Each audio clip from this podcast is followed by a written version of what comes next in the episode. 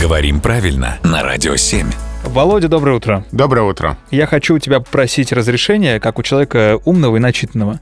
Можно ли мне э, в порядке исключения использовать слово «зачастую» в значении «иногда»? Потому что словарное значение, как я понимаю, у него часто, постоянно.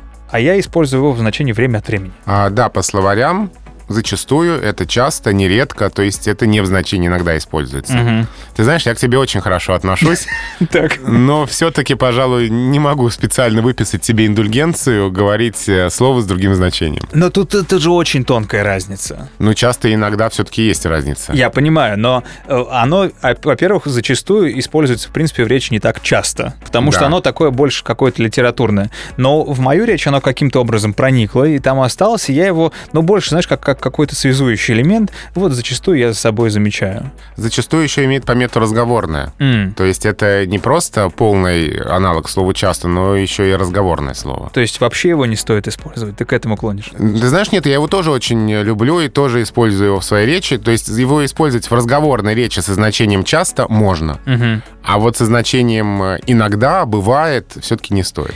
Подожди, тебе нравится слово, тебе Да. нравлюсь я, Да. но тем не менее никакого разрешения я так и не получил в итоге. Нет, я же тебе разрешил использовать в каком В значении? другом. В другом, да. Мы не об этом договаривались. Ну, извини, нор- Всё. нор- норма, она для всех норма. Все, записали. Норма часто. Так и запомню. Спасибо.